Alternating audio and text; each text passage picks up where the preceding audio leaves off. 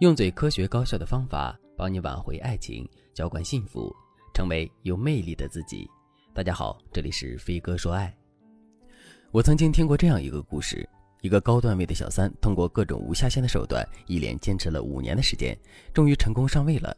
男人是个大老板，没什么文化，但钱是花不完的。按理来说，小三好不容易成功上位了，接下来他应该好好的享受生活才对。可令人没想到的是，两个人也就过了一年安稳日子，小三就又出轨了别的男人。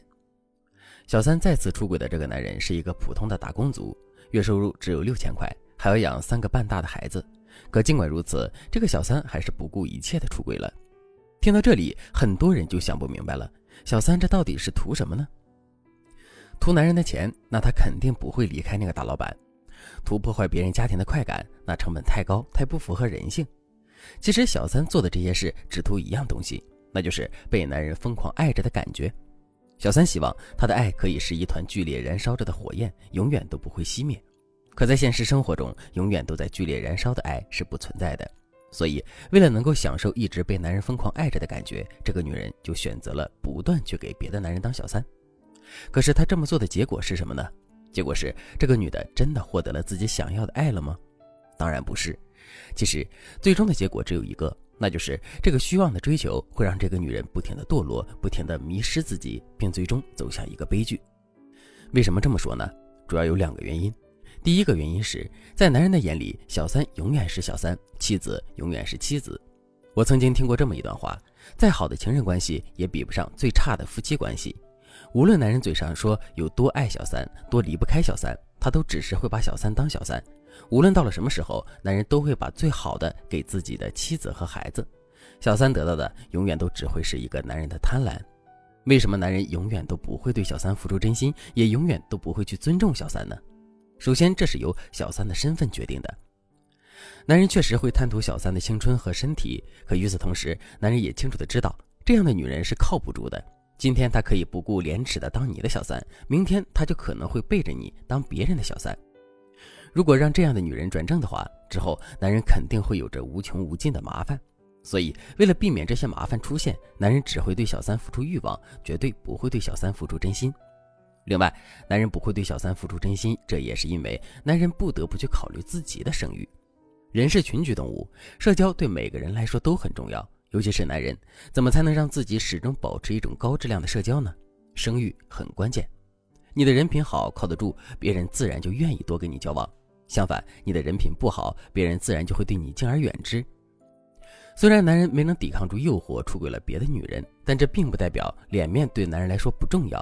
否则，男人肯定会光明正大的出轨，而不是偷偷摸摸的出轨。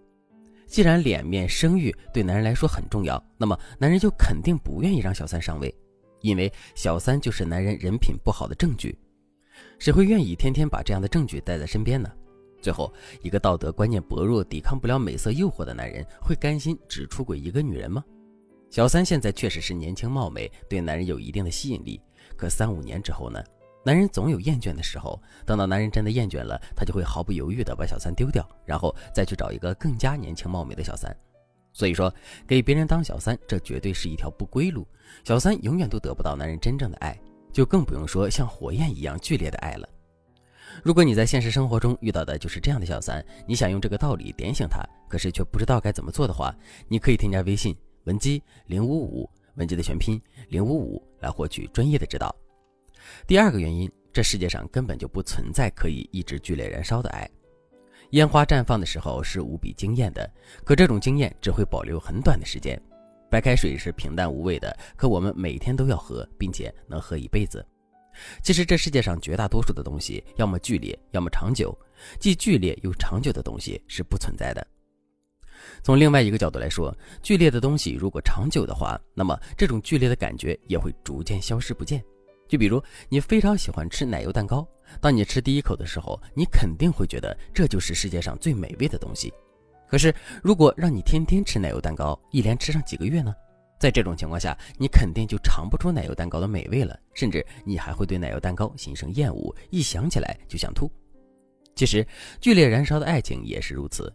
如果我们只是一味的追求这种剧烈的话，那么迟早有一天，这种剧烈的爱情也会变得索然无味。那么我们在感情中正确的追求是怎样的呢？